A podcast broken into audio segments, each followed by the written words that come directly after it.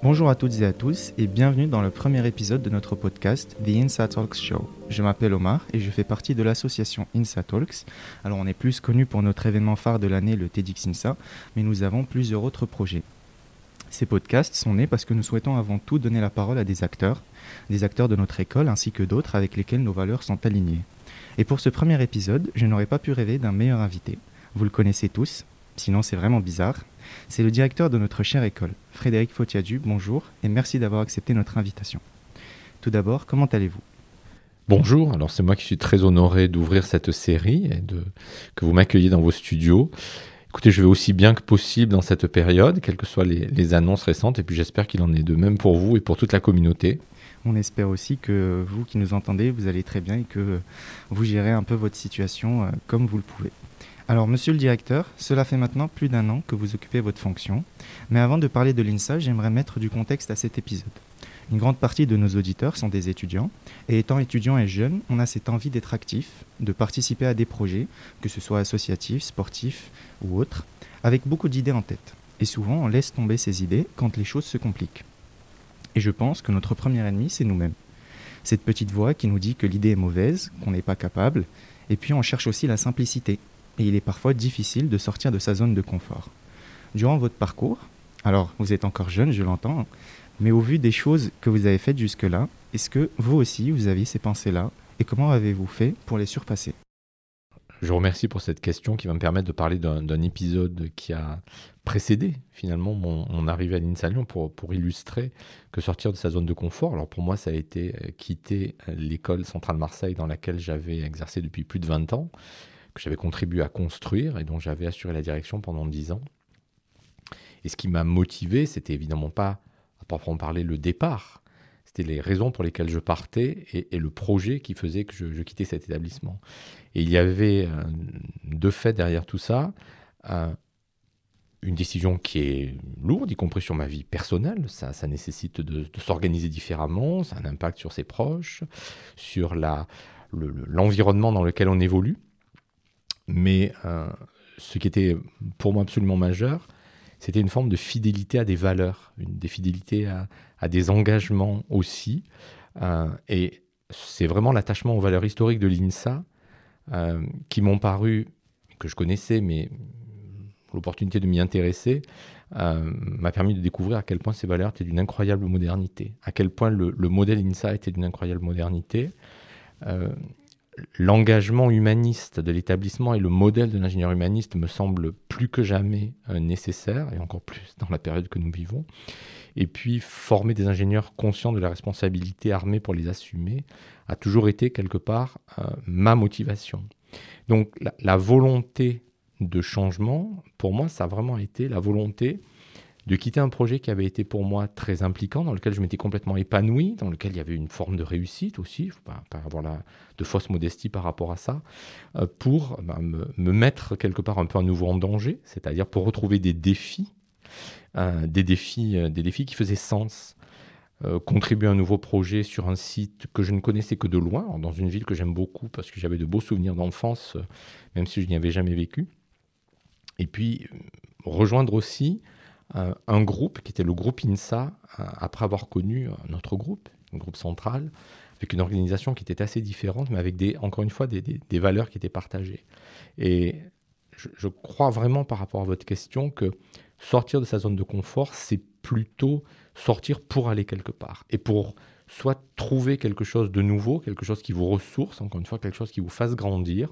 Et c'est vraiment comme ça que je l'ai vécu, que je le vis, et je ne peux que m'en réjouir je ne peux pas dire que la période fasse que ça soit toujours euh, confortable, mais, ça, ça ne l'est pour aucun d'entre nous, je crois, actuellement. Euh, mais moi, j'ai toujours été engagé dans le cadre d'école d'ingénieurs pour euh, favoriser le développement de cette formation à laquelle je crois beaucoup. je suis persuadé que le, modèle d'ingénieur à la française et, nos écoles permettent à chacune et à chacun de s'épanouir. Et je crois que vraiment, L'INSA Lyon est un établissement qui est totalement en accord avec les valeurs de son époque. Et, c'est cette conviction qui me porte, c'est cette conviction qui fait que euh, je me suis lancé quelque part dans cette aventure, dans ce défi. Euh, nous nous sommes mutuellement choisis. Moi, j'ai choisi de rejoindre euh, l'INSA Lyon et l'INSA Lyon m'a choisi, m'a accepté. Et bon, ça, ça crée des conditions tout à fait favorables pour justement affronter ensemble tous les défis et tous les défis que nous vivons actuellement, j'allais dire, de façon encore plus aiguë. Ce changement-là, est-ce que vous ne vous êtes pas dit un moment, pourquoi passer par tous ces sacrifices-là? Je, suis bien là où je suis, dans la ville où je suis, dans le poste que j'occupe, dans le projet que je mène. Ça correspond aussi à, mes valeurs. Pourquoi, vouloir changer? Est-ce que, des fois vous ne vous êtes pas dit, je suis bien là où je suis et euh, c'est bien ce que je fais, je n'ai pas besoin de plus? Est-ce que vous ne vous êtes pas posé cette question-là? Alors, ce que, vous dites est, très vrai. Moi, j'ai eu une chance extraordinaire, c'est que il fallait que les choses changent. J'arrivais au bout de, dix ans, euh, au terme de mon second mandat, donc j'avais la nécessité de, changer. Et mon choix, ça a été de m'engager dans un projet finalement très différent, d'aller justement vers cette, vers cette rupture, euh, de, quitter un groupe dans lequel je me retrouvais parfaitement, encore une fois, un établissement qui était le mien, dans lequel j'étais très engagé, j'avais été enseignant, j'avais un laboratoire de recherche, euh, dans lequel j'étais plus très souvent, il faut le dire, mais c'était vraiment, vous avez raison, euh, ce qui, la, question qui se pose toujours, c'est qu'est-ce qui vaut cet effort-là? Pourquoi je fais les choses? Et, moi, c'est quelque chose qui me porte, que je peux partager avec vous, sur le fait que euh, je m'interroge toujours sur le sens, le sens de ce que je fais, le sens que j'y trouve. Et c'est quelque chose qui est, souvent, qui donne une forme de sérénité, y compris pour affronter des, affronter des choses qui peuvent être. Euh, alors, c'est pas très inconfortable. Hein. je, suis très heureux où je suis. Euh, je, suis ravi d'être dans, l'établissement. Je m'y sens, je m'y sens tout à fait bien. Euh, on a des défis en permanence, mais le moment de prise de décision, c'est la question que vous me posez. Pour moi, cette décision, elle peut être prise à partir du moment où on sait pourquoi fondamentalement on fait les choses. Pour la vision que vous avez portée pour l'INSA dans votre projet de candidature, il y a aussi des choses qui ont changé depuis, depuis votre arrivée. Est-ce que vous, vous, n'avez pas pensé à ce changement-là aussi? Comment est-ce que le changement de la direction, le changement de la vision, le changement des idées euh, pourrait être perçu euh, dans, dans, votre nouvel environnement? Et est-ce qu'il serait accueilli? Est-ce qu'il y aurait des critiques? Est-ce que ça aussi, c'est quelque chose forcément qui nous travaille quand on, quand on s'engage dans un nouveau projet? On prend la place de quelqu'un qui était avant nous et puis on, on se dit qu'on on n'est pas du tout la même personne et c'est normal, tant mieux encore. Euh, on a des idées différentes. Est-ce que ça, ça va coller? Est-ce que ça va correspondre? Et puis, euh, comment est-ce que mes idées, comment est-ce que ma vision sera accueillie? C'est effectivement aussi une, question qui est très importante. Moi, je, me suis, je, ne m'interroge pas, ou en tous les cas très rarement, euh, sous l'angle de la peur ou de la crainte. Quand je me pose une question sous l'angle de la peur, j'essaie toujours de la reformuler sur ce que je vais pouvoir rencontrer, ce que ça va pouvoir m'apporter. Euh, mais effectivement, on, est toujours dans ce réflexe quelque part de l'appréhension. Euh, alors, en l'occurrence, on parlait de la vision. Moi, la chance que j'ai eue, que j'ai perçue dès le début, c'est que l'INSA Lyon était engagé dans une réflexion profonde, dans la démarche prospective. cette démarche, moi, j'étais totalement séduit dès que j'ai vu son ampleur, sa profondeur et ce niveau d'ambition. Et je suis donc arrivé quelque part à un moment privilégié euh, qui était ce moment où l'école pensait son avenir sur le long terme, pensait son avenir à 20 ans, euh, se projeter, et l'ensemble de la communauté, alors pas tous les membres de la communauté, mais en tous les cas, de nombreux membres de la communauté, euh, enseignants, élèves, personnel, alumni, partenaires entreprises, collectivités territoriales, avaient pu contribuer à cette réflexion. Et donc j'ai eu cette chance-là de pouvoir avoir quelque part le temps de bien comprendre les aspirations de l'établissement, parce que l'établissement était en train de les exprimer. Et ces aspirations, dans la mesure où elles s'inscrivaient dans des valeurs qui étaient partagées, moi je n'avais aucun doute sur le fait que je m'y retrouverais complètement. Porter un projet, c'est porter un projet collectif. Moi je ne crois pas du tout à ce schéma, toujours parfois en tous les cas caricatural, euh, une forme de leader visionnaire ou du responsable qui arrive avec ses idées toutes faites. En tous les cas, ce n'est pas moi. Euh, j'observe que ça ne réussit pas si souvent que ça non plus, euh, et, qu'on doit être plutôt euh, dans une forme d'humilité en, gardant à l'esprit qu'on est au service, au service d'une communauté. Et c'est ce qui fait que j'étais tout à fait confortable dans cette position-là, et j'allais dire sans crainte, sans crainte d'être rejeté, encore une fois, mais, mais dans l'envie d'une rencontre, une rencontre avec une nouvelle communauté qui n'était pas initialement la mienne. Hein. Je ne suis, pas, pas diplômé de l'INSA Lyon, je n'y avais jamais exercé, mais c'était vraiment cette envie d'aller à la rencontre d'une communauté avec laquelle je partageais, et je partage de fait, euh, totalement les valeurs dans lesquelles je me retrouve aujourd'hui euh, sans difficulté. D'ailleurs, j'ai parfois beaucoup de mal, je vous livre l'anecdote. Il a pu m'arriver les tout premiers jours, quand je suis arrivé, de, de, dire, euh, d'utiliser centrale en lieu et place de l'INSA. Aujourd'hui, c'est systématiquement le contraire. J'ai beaucoup de mal à reprononcer. c'est l'INSA qui, qui s'impose. Voilà. C'est intéressant ce, que vous avez dit sur le, sur le leadership parce que c'est vrai que des fois on, pense forcément à ce que euh, la personne qui porte le projet euh, vient avec des idées qui sont euh, déjà toutes faites. Il sait, euh, cette personne-là sait absolument tout ce qu'il faut faire, tout ce qu'il ne faut pas faire, où est-ce qu'on est va aller, etc., avec un calendrier qui est bien précis. Et, je pense aussi que, que c'est pas forcément vrai. On construit aussi avec les personnes euh, euh, avec qui on collabore, nos collaborateurs, nos, collègues. Et, puis ces, idées-là euh, mûrissent aussi et se nourrissent des, avis des autres. Et je trouve que, le point que vous avez soulevé est très important à ce niveau-là. Et puis il y a aussi le, contexte actuel dans, dans, lequel nous vivons, où l'on a plusieurs restrictions, plusieurs contraintes. Il est difficile d'aller jusqu'au bout de ces idées. On sent qu'on est dans une situation où on subit simplement et qu'il n'y a pas d'opportunité pour s'épanouir, si je puis dire, que ce soit la, crise sanitaire ou autre.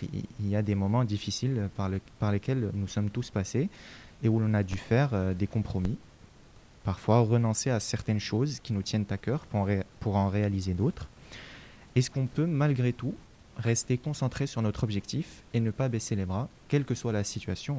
On, prend forcément l'exemple de, de, la situation euh, sanitaire actuelle, puisque c'est un peu notre quotidien mais on, a forcément des moments dans notre vie où euh, les choses vont un peu moins bien.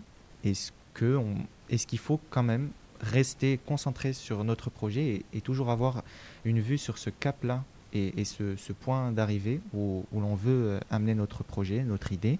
Ou est-ce que des fois il faut qu'on se dise, euh, ok, je, mets ça de côté et je, règle d'autres problèmes et puis j'y reviens plus tard?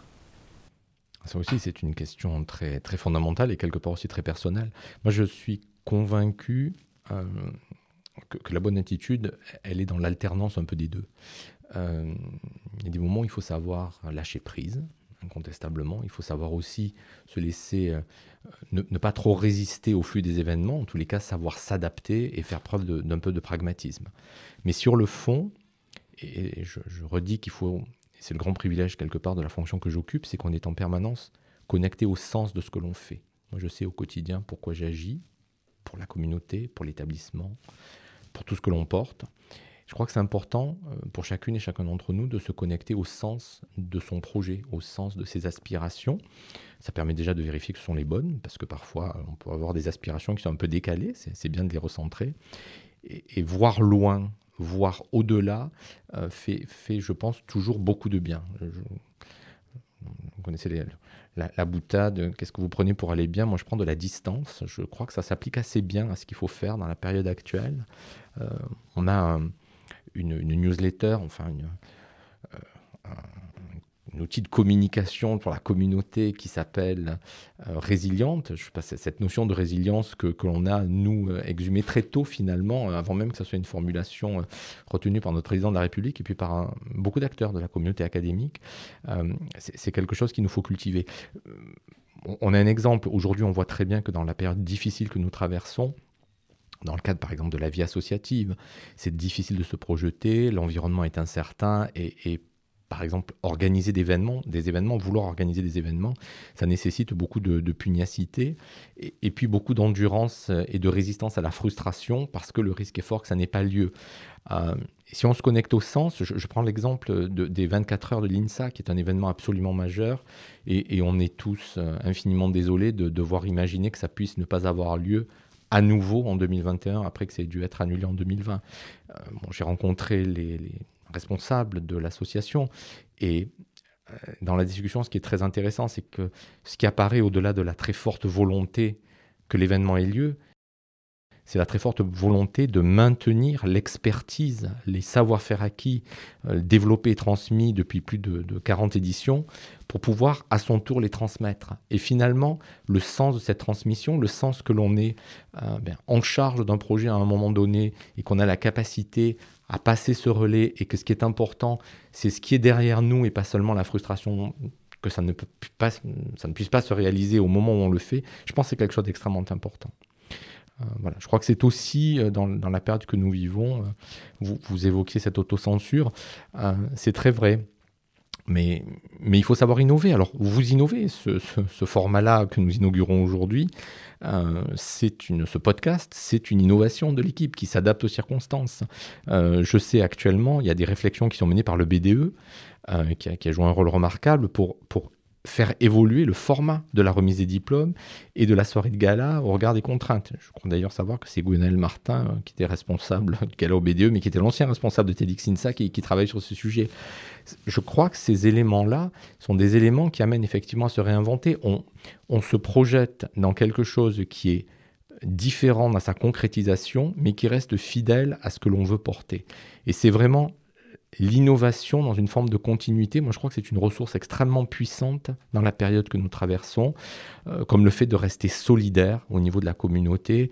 Et j'évoquais l'action du BDE, je pense que le BDE a joué un rôle majeur parce que le BDE est dans sa mission d'accompagnement de la communauté et, et cette notion d'être aussi au service des autres, c'est une façon parfois de peut-être d'oublier les difficultés auxquelles on est soi-même exposé. Il ne faut pas s'oublier. Il faut, une, écologie de, soi qui est aussi importante. Dans ce que vous évoquez aussi, euh, c'est vrai que les associations de l'événementiel sont les plus touchées par, par ces situations actuelles. Euh, encore une fois, on, en discutait euh, avec d'autres associations sur le campus et c'était cette idée-là de la transmission. On avait peur que nos événements ne voient plus le jour dans les années qui suivent parce qu'il n'y a pas eu tout d'abord d'étudiants qui ont assisté à, ces événements-là, donc il n'y a pas eu de public pour voir un peu ce que c'est. Enfin, pareil aussi pour, pour notre événement euh, TEDxINSA, on avait peur que si cette année euh, l'événement ne venait pas à, se faire en présentiel, ce qui a été le cas aussi, on, a fait euh, un événement qui était complètement en ligne. Et on a, on a aussi cette réflexion de est-ce que il y aurait des, des gens qui seraient motivés pour reprendre l'association pour les années à venir et pour aussi y apporter et, contribuer donc c'est vrai que cette question de transmission de la, de la connaissance est, très marquante et, on ne sait pas forcément si, euh, si on, on, trouvera des gens qui, qui seront motivés. Alors heureusement, sur, sur le campus de l'INSA, on a plusieurs étudiants qui sont très motivés. Donc à ce niveau-là, on ne s'inquiète pas forcément. Et puis c'est aussi l'idée de, se réinventer, comme vous avez dit. C'est aussi l'idée de proposer de nouvelles choses. On n'est pas obligé de suivre euh, à la lettre ce qui a été déjà fait euh, les, années passées. Mais, mais, en tout cas, oui, c'est quelque chose qui, qui préoccupe aujourd'hui les, associations et surtout celles de, de l'événementiel. Il y a aussi l'idée de... Il y, a, il y, a plusieurs personnes qui, qui disent j'ai une idée, j'ai un projet, mais si je ne le fais pas absolument comme je le vois, ce n'est pas la peine. Il y, a, il y a, on va dire, on va se limiter à un cadre bien précis et une idée euh, qui nous tient à cœur. Et, puis c'est normal aussi, on a forcément des idées qui, qui, nous tiennent beaucoup plus à cœur. Et on se dit, si je ne peux pas faire exactement ce que j'ai envie de faire, eh bien je ne le fais tout simplement pas. Est-ce que vous, vous aussi, vous, vous, vous reconnaissez euh, de temps en temps cette, cette expression-là dans votre entourage peut-être? Alors vous avez complètement raison. Il y, a des moments où on se dit mais euh, à quoi bon, à quoi bon faire si c'est trop dégradé? Euh, Qu'est-ce qui peut être finalement le point de décision, le point de bascule de tout ça? Moi je crois que tant qu'on reste fidèle à l'aspiration, quand on reste fidèle à, ses valeurs, je, le disais, ça c'est évidemment euh, quelque chose de fondamental. On, ne peut pas dégrader quelque chose, on ne peut pas remettre en cause les, ce, à quoi on croit profondément, mais quelle est la valeur qu'apporte euh, qu'apporte un acte et quelle est la, valeur qu'apporte un projet. Si on est capable de retrouver une part essentielle de cette valeur euh, par des voies différentes, je pense qu'il faut savoir composer. Alors c'est peut-être plus difficile quand on est jeune. Moi, quand je me, euh, quand je me projette sur l'avenir, je, raisonne souvent de la façon aussi de, dont je, je, pouvais penser les choses auparavant. C'est intéressant de confronter les deux.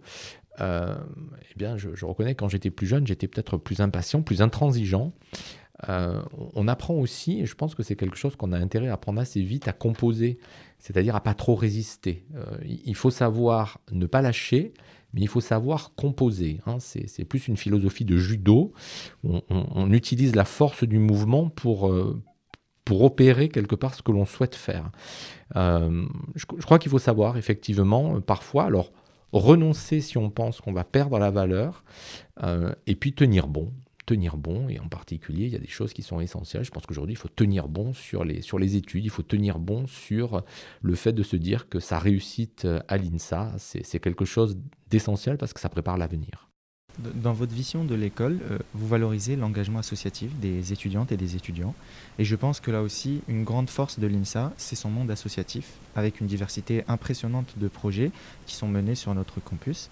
Monsieur le directeur, les étudiants doivent-ils continuer à s'engager dans l'associatif aujourd'hui, ou plutôt attendre que la situation se stabilise pour avoir une meilleure visibilité Alors, sans hésiter une seconde, je pense que non seulement il faut continuer de s'engager, mais plus que jamais, il faut s'engager. Et ça rejoint très bien votre question précédente.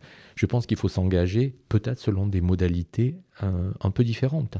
Il faut peut-être s'engager pour imaginer les choses un peu différemment de la façon dont elles ont déjà été faites. Et, c'est la force extraordinaire d'une communauté euh, à l'INSA Lyon que d'avoir à la fois, on va dire, un riche passé, des traditions, euh, vous le dites, ce capital formidable de 130 associations, euh, des, actions, on évoquait encore les 24 heures INSA, des décennies de succès, de, progression, de capitalisation d'expérience, et aussi cette capacité qu'on doit garder en permanence de se réinventer, de s'adapter aux événements pour continuer d'apporter ce qu'on apportait euh, différemment dans des circonstances peut-être plus faciles. Et, ça, je, crois que ça peut nous, nous aider à faire beaucoup de choses. Donc s'engager, oui, euh, peut-être plus que jamais, peut-être plus que jamais aussi pour nouer des liens. Je suis... Euh, évidemment qu'il y a des contraintes. Je, je, suis parfaitement conscient que ces contraintes, elles pèsent, elles pèsent terriblement sur les vies privées, sur la vie des élèves en particulier, parce que les modalités d'apprentissage sont sont terriblement exigeantes, sont très fatigantes. Je pense que, euh, comme vous d'ailleurs, euh, je, voilà, je commence à saturer des, sessions Zoom, hein, mais, euh, et de la position assise. Donc on a besoin de compenser. Et ce qui est très précieux que nous apprend cette période, c'est que les, les, relations humaines ont une valeur que les échanges numériques que nous pouvons avoir, s'ils ont un grand intérêt, ne compenseront jamais. Et je crois que la vie associative, c'est aussi cette façon de conserver les liens, de les réinventer, de, continuer, de, toujours de ce qu'on disait, de, maintenir une forme de flamme, d'engagement, de, pas que de tradition, encore une fois. Hein. Ce n'est pas le sujet de reproduire ce qui a déjà été fait. C'est continuer des actions qui font sens pour nous, de les continuer peut-être différemment ou d'en inventer d'autres, inspirées par les circonstances. Il faut aussi savoir observer les circonstances dans ce qu'elles ont de très contraignant. Il y a effectivement de très belles initiatives qui sont prises. Un engagement qui pas simplement euh, ou pas forcément associatif. Ça peut être aussi sportif, musical. Avec, euh, on, voit aussi la richesse de, notre école euh, avec toutes les filières artistiques, donc art-études, musique-études, cinéma-études. J'oublie aussi forcément plusieurs autres. et, vous, monsieur le directeur, qu'est-ce que vous faites en dehors de, de, votre fonction principale pour euh, peut-être finir sur une, autre, sur une note un peu plus positive Est-ce que vous avez un sport que vous aimez, un instrument de musique, euh, un loisir? Alors j'ai beaucoup de loisirs qui étaient, et je le mesure dans la crise, des loisirs sociaux. Euh, moi, je suis quelqu'un de très urbain. J'ai besoin d'être dans la nature très régulièrement et d'y passer beaucoup de temps, mais j'ai essentiellement une vie urbaine, hein, ne serait-ce que par mon activité. Et, et, je suis un, voilà, un, grand, amateur de loisirs culturels, en tous les cas d'activités euh, liées à l'art, liées à la culture, et, à beaucoup de choses dont on est aujourd'hui privé. Euh, j'ai aussi, je dois l'avouer, beaucoup moins de loisirs en cette période que je n'en avais auparavant, parce qu'on est quand même extrêmement mobilisé. Euh, mais mes loisirs, ça reste, je, le disais, sur des choses importantes. Moi, je, je, maintiens des contacts avec des amis. Alors, dans le, la, prudence des gestes barrières, parce que je pense que ces relations euh, personnelles sont, sont indispensables. Puis vous me posez la question du sport. Euh, il y a une chose qui m'aide beaucoup, euh, c'est le yoga. C'est quelque chose à quoi je, je m'adonne depuis quelques, voilà, quelques années, je dirais même quelques décennies maintenant. Et je pense que pour rester centré, pour rester aligné, pour rester serein, euh, et puis pour rester aussi tonique, hein, parce que c'est pas pas que statique. Pour celles et ceux qui pratiquent, je crois qu'ils le savent. Euh, ça permet de maintenir une, forme physique, un équilibre. Je pense que dans la période que l'on vit, c'est l'équilibre. On a perdu quelque chose sur quoi on s'appuyait, on est un peu déséquilibré. Il faut retrouver cet équilibre. Voilà, donc c'est ce que j'essaie de faire dans mes dans mes moments de loisirs. Monsieur le directeur, un dernier mot pour toutes les personnes qui nous écoutent. Bah, écoutez, ce, dernier mot, je pense que c'est un peu la synthèse de ce qu'on a pu se dire. Euh, nous avons une, formidable communauté. Je crois que plus que jamais, elle doit rester soudée, elle doit rester solidaire, elle doit rester responsable aussi euh, vis-à-vis d'elle-même, vis-à-vis des camarades, vis-à-vis de ceux qui nous entourent euh, dans cette période que nous vivons. On a observé des choses formidables, une, une force, une capacité à se mobiliser de la communauté, qui est pour moi un sujet, j'ai déjà eu l'occasion de le dire, mais qui est un sujet d'une immense fierté, qui, me donne vraiment euh, bien des raisons d'être fier de cette communauté. Euh, on disait que les choses étaient réinventées. On, on a vu par exemple que la, solidarité, la solidarité des alumni, celle de la, fondation, celle du BDE, euh, s'était pleinement exprimée dans cette période. Je pense que ça doit continuer. On doit aussi savoir tirer parti de ça. Et vous voyez, on, l'évoquait. on, on, évoquait la, réinvention d'un certain nombre d'actions, par exemple du lien entre les diplômés euh, les alumni et les élèves. Et euh, ça nous amène aujourd'hui à, réfléchir à la faveur de cette période à d'autres événements qu'on aura le, plaisir de vous, de vous proposer, sur lesquels on travaille et qui, dès que nous serons sortis de cette dure période, je pense, permettront de, de cultiver peut-être plus encore les liens au sein de notre communauté. Donc voilà peut-être ce, message. Restons ensemble, restons unis et, conservons le plaisir de nous retrouver sur ce campus euh, tant qu'on le peut et autant qu'on le peut. Merci à vous d'avoir suivi ce premier épisode. N'hésitez pas à nous suivre sur les réseaux sociaux, TEDxINSA sur Facebook et Instagram, pour ne rien rater des prochains épisodes, mais aussi des autres projets que nous menons. Merci à Gatson de nous avoir accueillis dans leur studio. Monsieur le directeur, encore une fois, un grand merci d'avoir accepté notre invitation. Une chose est sûre, nous détenons en nous une capacité incroyable de changement. Il n'en tient qu'à nous pour la déceler. Prenez soin de vous et de vos proches, et à très bientôt pour un nouvel épisode de l'INSA Talk Show.